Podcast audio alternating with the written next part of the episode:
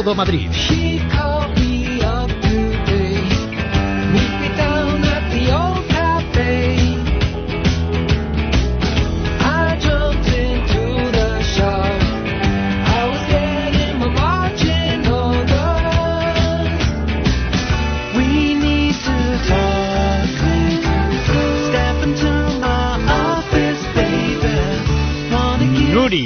¿Qué tal? Buenos días, Federico. Cumpliendo su promesa, viene con ese anuncio de un noble persa eh, que vendía alfombras persas. Pues Claro, así es. Un noble persa que vendiera alfombras aquí sería un traidor.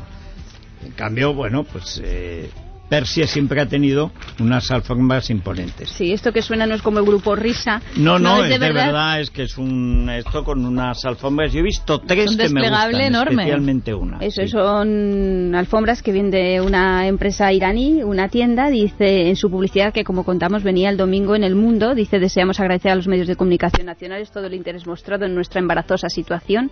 Miembros de la prensa y la televisión han hablado con nosotros y después de analizar la situación han informado sobre el tema en sus respectivos medios. Por desgracia el interés que nos han mostrado los medios de comunicación no lo hemos recibido de los bancos, a pesar de nuestro compromiso su presión ha seguido siempre creciente de forma incesante. Ahora que ya puede verse el fin de la temporada, nos queda claro que nuestra solicitud de un aplazamiento puntual del pago de la deuda contraída no será considerada y empieza a hablar también pues de- del problema que tienen con la calle, con las obras y entonces han tenido han tenido que cerrar. Han, podido- han tenido que pedir el Y crédito, están no se lo han dado. saldando... Eso es, eso es. Dice, si esto no hubiera sido suficiente suficientemente terrible, nos llegó la funesta noticia de que el gobierno municipal había decidido iniciar en, la en nuestra calle la construcción de una salida de emergencia del metro, unas obras que durarían cuatro años y cuyos lavabos y duchas quedaron instalados directamente frente a nuestro local, ocultándolo así de una forma total a los paseantes. Yo de verdad no con- entiendo cómo no hay más violencia callejera, Bueno, pero sí. no de los golfos, no, no, la gente honrada que organizada en brigadas de autodefensa pues vuela, hace volar, dinamita, todas estas cosas, porque es que además ves cómo te van a arruinar la vida y te la arruinan. Y siguen y siguen, porque el Conde sí. Duque eh, lo han visitado ya, eh, sí, ya está casi acabado, pero la calle Conde Duque está totalmente cortada y los ve- y los comerciantes ya han hablado, he hablado con, va- con varios y ya me dicen que bueno, que hay algunos que se han tenido que ir y que además, o sea, es que se desesperan. Porque ¿Podemos la dar la dirección si es que está abierto todavía? Sí, a ver, que lo tenemos por aquí. A ver si lo encuentro. Además de la, la zona de Conde Duque Estaba siempre... en la zona de, es en del barrio de Salamanca. Espérate, ¿dónde? Aquí está, en la avenida eh, Alberto Alcocer 28. Bueno, pues Alberto Alcocer 28. Irán Alfombras. Yo creo que la he visto. Irán Alfombras. Pues seguro. Bueno, Sí. aquí se ve en esta foto que venía en la publicidad las obras. Es que Ya es- contamos aquí, hablamos con un joyero que también estaba en esta zona, que le pusieron unas vallas delante, otro otro Sí, sí. privado que estaba haciendo unas obras, él fue a la Junta de Distrito para decir, oye, este señor no me puede tapar a mí la tienda. Y seguía tapado, bueno, este joyero estaba hasta con pastillas para intentar controlar los nervios. Y además se daba No, la no, circunstancia claro. de que era solo en esa acera, porque la acera de enfrente no Sí. tenía vallas. Así son descuentos de verdad, no como los de los pisos. Son descuentos del 70%. Que ahí sí, claro, hay algunas alfombras que te las venden por 600 euros, que es un pedazo de alfombra de esto, que cuando te mueras, por odio a los que vengan y tal, dices, no, no, que me entierren en mi alfombra persa. ¿Mm? Primero vas a estar cuidado eh, y luego se la quitas a esa arpía de nuera Y te la llevas que a la tumba. seguro que te ha cortado la vida y te vas con tu alfombra tan ricamente, oye. No eres faraón como tal, pero oye, Cada uno lo su- tuyo es tuyo. Calentito vas a estar, desde luego. Sí. Oye, que nunca sabes. Claro, oye. Bueno, pues ya ha quedado la Comisión de Educación de la Asamblea de Madrid, ya ha aprobado, eso sí, con los votos en contra del Partido Socialista y de Izquierda Unida, la Ley de Autoridad del Profesor. Muy bien. E Izquierda Unida y PSOE se han opuesto a esta ley de autoridad eh, por estos argumentos. Según PSOE, y Izquierda Unida dice que se trata de una ley inútil, pero no inocua. Eh, vamos a ver. Si no, si, si no es inocua, será útil en un sentido o en otro. Las dos cosas a la vez no pueden ser. Dice Fátima Peinado, que es la portavoz socialista en la comisión, puede traer bastantes problemas al profesorado. Así. Se puede judicializar la relación con los alumnos y Pues producir. fíjate, nada querría más el 90% de los profesores. Dice, efectivamente, y además de judicializar con una policía cerca. Eso es. Y producir una situación en la que unos recelen de otros. Dice además que es una ley placebo, que no va a tener efecto práctico. Entonces, ¿qué le preocupa? Y, siguen añadiendo pues que los alumnos pueden sufrir una absoluta indefensión ante posibles decisiones arbitrarias. No, si los que sufren son los profesores. Es que no acaban de entender. Esta prograda no acaba de entender lo que está pasando que es que son los alumnos los que agreden al profesor. Además es que si te lees eh, la letra de esta ley, es que hay cosas que dices, ah, pero es que esto ya no sucedía. Por ejemplo, que un profesor tenga principio de veracidad. Claro. Bueno, esta, es, esta es una cuestión que yo recuerdo en una entrevista a Esperanza Aguirre, pero ya el año pasado, que esto de que cuando vayas a hacer una denuncia, por ejemplo, a un inspector, que por principio al profesor lo crean, no que no lo crean, que parece de sentido común, bueno, pues no es común. No, no es común. Ahora Aquí, por principio, cualquier profesor miente. Y en cambio el alumno, que no hay más que ver algunos, que llevan dos años sin hacer nada, repitiendo, pasando curso con cuatro asignaturas y con algunos padres que estarían mejor en la cárcel que en casa, bueno, pues eso sí, eso tienen presunción de veracidad que se le niega al profesor. Claro, así está todo como está. Ahora los alumnos estarán obligados a reparar los daños que causen de forma intencionada o por negligencia a las instalaciones o a los materiales del centro. Muy bien. O sea que antes no. Y los padres o representantes legales asumirán la responsabilidad civil. Ay, ay. Dice que es que el niño ha quemado la caseta del portero. Dice, bueno, pues el papá lo pagará. Claro. Que se encargue alguien, ¿no? Pues claro. Vamos a escuchar a Evo Morales acusando a la Comunidad de Madrid de contratar a ONGs, según él, muy sospechosas y además también acusó al Partido Popular de estar detrás del intento de golpe de Estado que sufrió su país en 2008 y le responde Francisco Granados. Vamos a escuchar a los dos. La comunidad da más de dos millones a una ONG bajo sospecha. La Comunidad de Madrid, a través de su consejería de inmigración, sigue reservando cada año una parte muy cuantiosa a sus subvenciones a la Fundación Iberoamérica Europa. Este es el señor que dijo que el comer pollo causaba homosexualidad. Bueno, yo creo que este señor es un loco. En consecuencia, lo que, lo que yo creo que debemos lamentar es que el presidente del gobierno de España le dé tanta, tanta cancha, tanto pábulo a todo lo que dice, que, en fin, que le albergue de alguna manera a un, a un señor que sostiene un régimen, desde luego, altamente, en fin, eh, deficitario en términos democráticos y, en consecuencia, con perdón para los payasos, un payaso.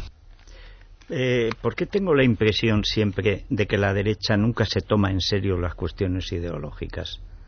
O sea, este tío no es ningún loco.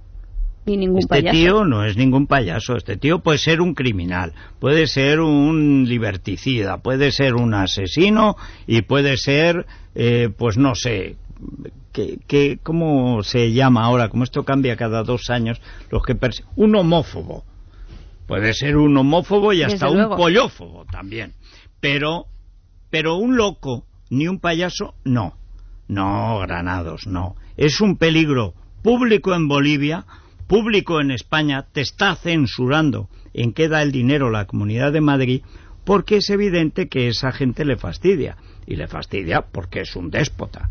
No es un loco, no es un payaso, que eh, en la vida va en serio muchas veces eh, con estos chicos de la derecha es que hay que convencerlos de que la vida va en serio. O sea, que esto de socialismo, indigenismo, que le cuesta la vida a la gente. En Madrid, no. Aquí el que no es Nacho Uriarte es Nacho de noche. Pero, pero en el mundo sí. Vamos Cuando llega un tío aquí a montarte este número, contesta en serio, pide la extradición, denúncialo, pero montale el pollo, no te lo tomes a broma, es que no tiene ninguna gracia. Claro, las víctimas de Evo Morales no son víctimas de un payaso. No, no, no, no, no, no. Encima, eh, que un golpe de Estado... ¿Pero qué golpe de Estado? O sea, ¿pero dónde ha habido golpe de Estado? Tú has dado un golpe de Estado que has acabado con la República, entre otras cosas haciendo una República racista. Cosa que no era ni la colonia española ni la República boliviana. Bueno, pues ahí está. Le llaman indigenismo al racismo y ya está absuelto. Pero es racismo sin más. Aparte de que esto de ser calvo y tal, para mí que es peluca lo que lleva Evo. Sí, mucho pelo desde luego es. Yo creo que es peluca. y además de Muy alpaca. de las alpaca. orejas. Sí, sí, sí. De sí, alpaca. De alpaca. O sea, que es un tipo de... Es como la llama, pero no escupe tanto. Es una... es más fina, la lana de alpaca. Eh, yo creo que tienes una peluca de alpaca teñida. Madre de Dios. Qué no, miedo pues por las entonces, noches oye, cuando si se la él dice quite. que con los pollos tal, pues yo digo que si eres indigenista te tienes que poner una peluca de alpaca. Es más, el pelo se transforma rápidamente. Empieza por vicuña, alpaca y acaba en llama. Sí, sí, sí. Vamos con el innombrable. ¡Y que alcalde! ¡Que todos somos contingentes! ¡Pero tú eres necesario! ¡Viva el señor alcalde! Le pedimos muy especialmente, señora, que en esta ciudad los más jóvenes encuentren los modelos de conducta que les ayuden a madurar como ciudadanos conscientes y responsables. No permitas que caigan en la tentación de sustituir el mérito y el esfuerzo por los falsos ídolos del éxito sin ética, del triunfo en soledad. A todos los que me escuchan, aquí les vengo a dejar. Aquí les vengo a dejar. les vengo a dejar una ruina que se van a acordar. O sea, pero yo estaba viendo esta mañana en Libertad Digital que daba una información bastante cumplida. Sí. Pero bueno, ¿cómo es posible en dos meses gastarse mil millones de euros sin ningún eh, beneficio? El título, el titular de Libertad Digital, que la noticia la, la ha elaborado Carmelo Jordá, dice Gallardón endeuda a los madrileños en más de mil millones en solo dos meses. Y es que el Ayuntamiento de Madrid ha permitido que su empresa municipal de la vivienda y suelo, de la que ya hemos hablado aquí en muchas ocasiones, adquiera deudas por más de mil millones de euros. Esta cifra duplica el presupuesto para todo el año de este organismo, que es de 515 millones. 515 millones. Y supera la deuda que, según el Partido Socialista de Madrid, tenía a finales de 2009. Esto se hace en juntas de gobierno, se celebraron el día 10 de abril la primera, y en este caso se le concedió una eh, operación de endeudamiento a largo plazo por el importe de 637.587.305 euros y la siguiente Junta de Gobierno del 13 de mayo pues se le concedió la- esta posibilidad de endeudamiento por 420.000, 456.000, perdón, perdón 420.000, 456, 700, 787 euros. Es decir, en total mil millones de euros. Pero ¿qué pasa? ¿Que dónde están las viviendas? Porque claro, según el Partido Socialista, el Ayuntamiento había prometido hasta 12.000 viviendas y no hay apenas 2.000 construidas. ¿Dónde va ese, ese dinero? Todo este dinero. Pues sí.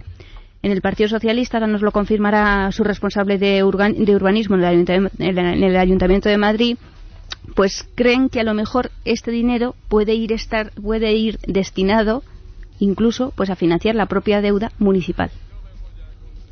¿Qué me Se dices? retroalimenta. Eso es. O sea, estamos modelo argentino. Nos endeudamos para pagar lo que debemos. Y nos endeudamos más de lo que debemos para poder vivir como merecemos. Y eso, eso es la tres, tres quiebras y dos corralitos y medio en 25 años. Esa es la fórmula. Está claro que las viviendas no están y las que están, también hablamos con una vecina del Pau de Carabanchel, cómo están, Ah, que sí. se duchan con regadera. Sí, sí. Bueno, pues vamos a saludar a Daniel Biondi, que es el portavoz socialista de urbanismo. ¿Qué tal? Buenos días, Daniel. Hola, muy buenas tardes, hola, buenos días. Bueno, esta noticia que hemos conocido, la verdad es que nos ha dejado estupefactos, porque si el ayuntamiento todavía puede endeudarse más, mil millones en solo dos meses, y encima para la empresa municipal de la vivienda. Pues sí, la empresa municipal de, la vivienda debería estar destinado a, como dice su nombre, a la construcción de vivienda en, en nuestra ciudad. Lo que ha ocurrido en los últimos eh, años eh, con el gobierno de, del señor Gallardón es que la empresa municipal de la vivienda cada día está más endeudada, pero cada vez construye a su vez menos viviendas.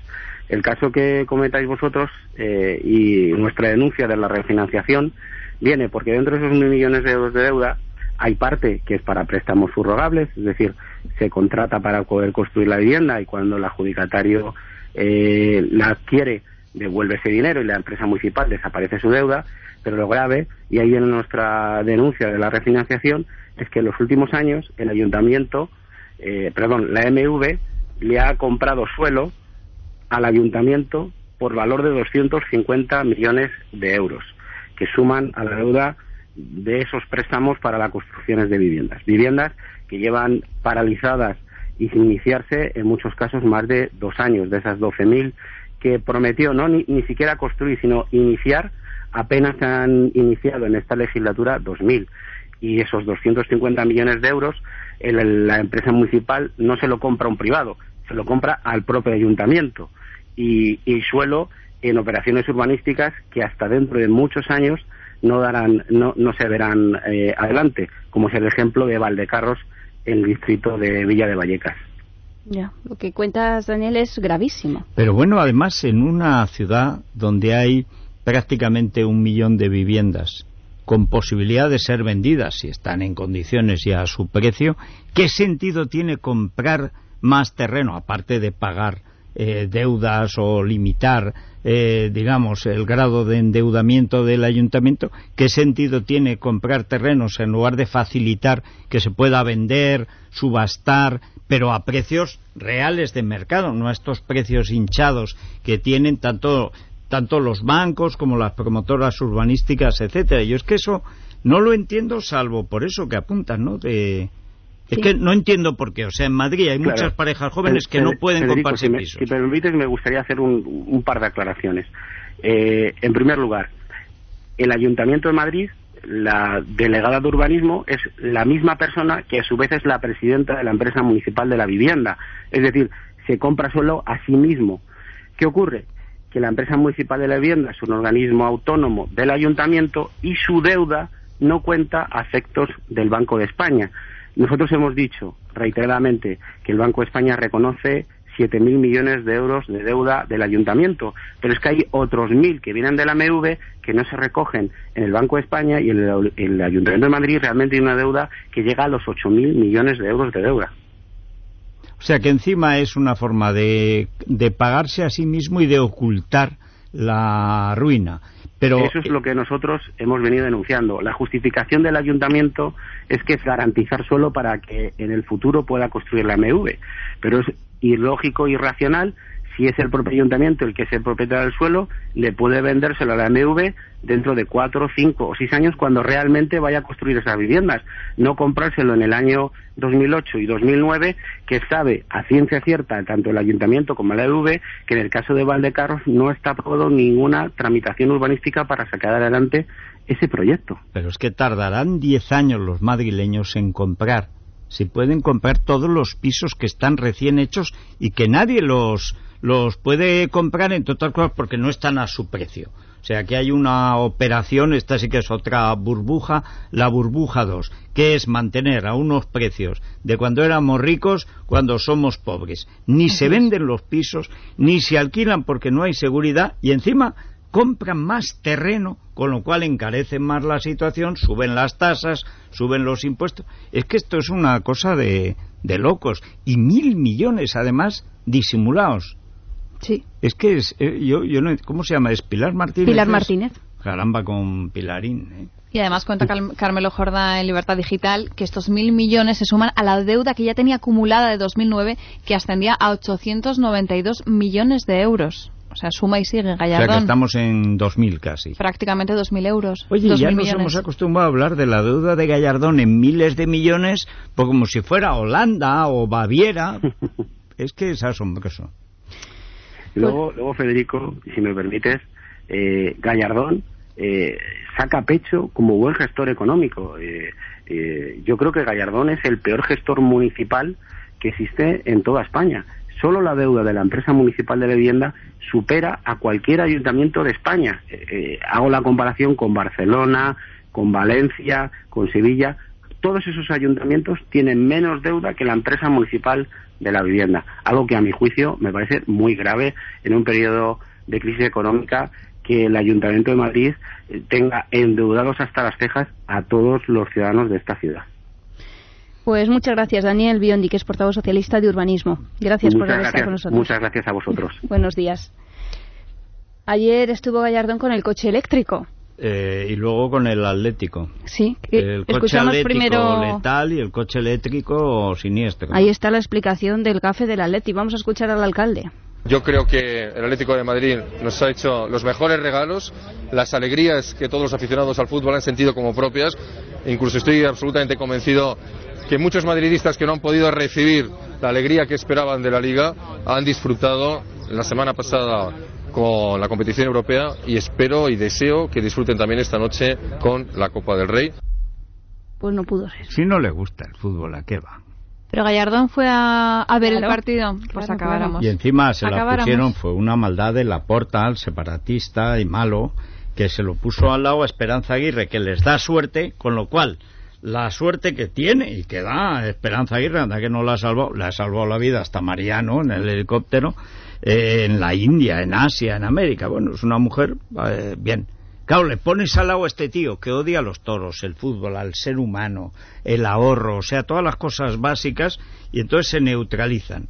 Y encima le ponen a Miguel Sebastián, que es otro atlético atlético, lo ponen al lado de Del Nido, con el sombrero ese gangsteril de Al Capone de pacotilla, pero no tanto, porque está en la operación Malaya, oye, que suena mucho dinero, ¿eh? Que además ese sombrero creo que fue comprado en la Plaza Mayor de Madrid, o sea que... Encima, bueno, En ah, esas- pues, al menos eso, sí, porque llevaban, había como 20.000 sombreros, iban todos disfrazados de, del nido Chicago. O sea, bien. El Atlético Total, hizo lo que pudo. El Atlético que jugó muy bien, ¿eh? Sí, pero por eso, que hizo lo que pudo, pero nada. Bueno, pues en el coche eléctrico vamos a escuchar, quedan apenas un minuto, pero podemos escuchar a Gallardón porque todo el mundo a lo mejor piensa que esto del coche eléctrico es algo del futuro. No, no, no, no, no. En muchas eh, crónicas leemos que el coche eléctrico es el futuro. Y la verdad es que hoy podríamos decir que eso puede ser en otras ciudades, pero que aquí en Madrid el coche eléctrico es el presente. Pero Ay. como que el presente. Sí, ayer se fue a O sea, inaugurar vale más cuatro veces. Un coche eléctrico vale cuatro veces. Estamos en una crisis brutal. Eh, no hay dónde enchufar el coche eléctrico que necesita ocho horas para cargarse. Y dice que es el presente. O sea, este tío lo que quiere es que volvamos al arado, pero sin la virtud de San Isidro. Además ha tenido un detalle con los dueños de coches eléctricos, que nos gustaría que nos escribieran a todomadrid.radio.fm. Sí, por favor. Yo a día de hoy no conozco a nadie que tenga un coche eléctrico. Escuchad qué detalle. Hasta finales del año 2011, la recarga de los vehículos será gratuita en estos puntos, hasta finales del año 2011. Sí, pero eh, como te cuesta cuatro veces más comprar el eléctrico y, y a saber luego esto empieza a fallar. Pues si se han jorobado hasta los parquímetros no se van a fallar los enchufes estos atómicos. Claro, ayer ya hablaban de que mejor cargarlo por la noche, porque claro, sale más barata la tarifa. tarifa plana de Sí, nocturna. el- ¿Y cuántos coches por la noche? Pues uno. Oye, pero es que esto es una cosa diabólica. ¿eh? Federico, tenemos que hacer un llamamiento a los oyentes. Si alguien tiene un coche eléctrico, por favor, que nos escriban a, a todomadrid Sí. arroba es radio punto fm. Sí. Voy a hablar con Ayanta en lo de ese amor. A ver, si no, Porque también hay la mensajes. gente más peculiar que existe y además como se ocupa del amor y no de estas cosas, lo mismo. Se han gastado una herencia y se han comprado un coche eléctrico. Por favor, y van que, buscando dónde lo cargo. que nos informen, que nos informen. Sí, sí. Y a mí me hubiera gustado ya los coches, pero nada de con el enchufe. No, no, con pilas. Unas pilas Un pilón grandes. de petaca. Es, ahí, bamba. Claro, claro. Bueno, Nuria, pues nada. Oye, eh, mil millones más. Y además ya debía 800. y encima no 892. aparecen en la deuda. Y los madrileños sin casas, ¿qué está pasando? Y a siete familias de Puente de Vallecas se les niega el derecho al realojo. O sea, hay que comprar En estas empresas municipales de la eh, esta empresa, la de doña Pilarín. Sí. Oye, que hace falta tener cara en la vida. Y en las ¿eh? que da no se puede salir del garaje porque se estropea la puerta, o sea, si es que ya lo hemos contado. En fin, Nuria, pues nada, nosotros nos vamos mañana a las 7 ahí como Como clavos, aquí estaremos. Sí, Madrugón. señor.